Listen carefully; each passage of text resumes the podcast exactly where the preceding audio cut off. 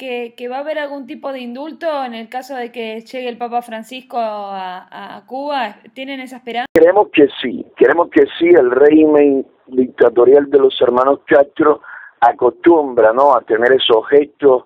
con personalidades eh, del mundo, con personalidades extranjeras, y en cierta manera se hizo con el Papa Juan Pablo II, también hubo un indulto generalmente de presos comunes eh, antes, meses antes, tres meses antes de la llegada a Cuba de Benedicto XVI,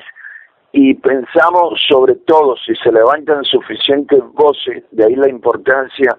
de este trabajo que usted está haciendo, si se levantan suficientes voces demostrando que en Cuba sí hay presos políticos, al contrario de lo que afirmó el cardenal, sí creemos que puedan ser liberados algunos presos, quizá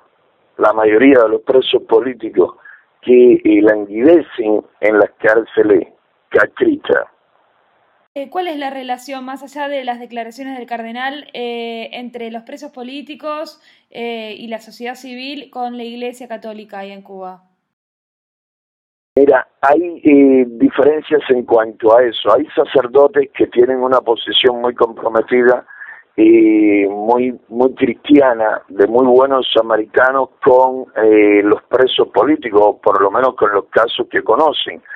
Pero eh, la jerarquía la alta jerarquía eclesiástica eh, cubana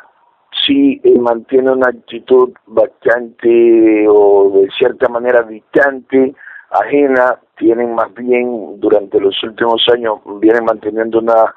actitud que es más bien, eh, podríamos considerarla como aquello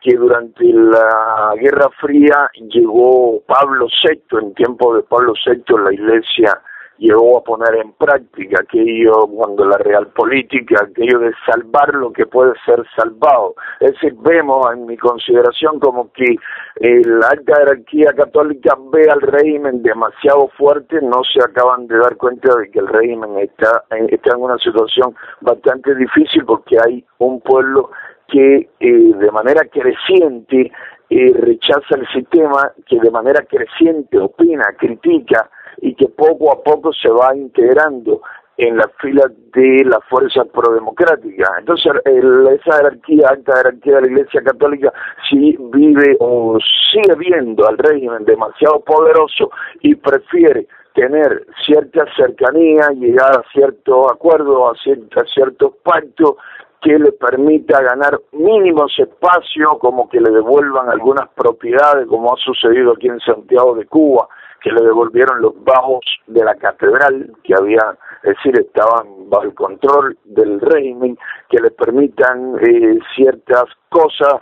ciertas pequeñas procesiones al, alrededor de un templo, cosas así mínimas, a cambio de guardar silencio, el mayor silencio sobre la crítica situación que tenemos en materia de derechos humanos, y eso lo consideramos muy penoso. De hecho, creemos que con eso la Iglesia y la alta jerarquía católica eh, hipoteca grandemente su futuro, porque vivimos momentos, vivimos momentos muy esperanzadores cuando la visita del Papa Juan Pablo II en el en 1998, cuando oímos al arzobispo de Santiago de Cuba, ya fallecido por desgracia Pedro Mauricio, con aquel valiente, claro, preciso mensaje de bienvenida.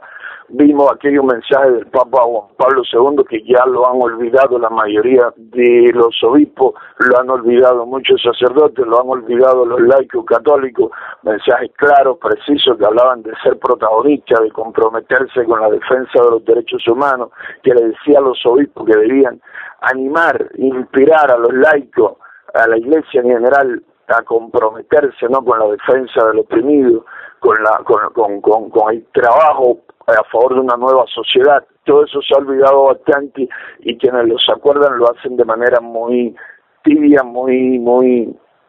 en cierta manera hasta con temores. Y eso no es bueno para la iglesia, no es bueno para el pueblo en general. Eso es una realidad que y mucho acá esperamos que el Papa Francisco pueda con su mensaje eh, despertar, alentar nuevamente como lo hizo Juan Pablo II, porque cuando la visita de Benedicto XVI no sucedió de igual manera. Los discursos de Benedicto XVI, su visita al país, ni siquiera se mencionó, ni siquiera tuvieron en cuenta la fuerte represión que ocurrió contra los opositores pacíficos en víspera de su llegada y durante su estancia en el país. Y eso, repito, no es saludable ni para la iglesia ni para el pueblo, que la iglesia debe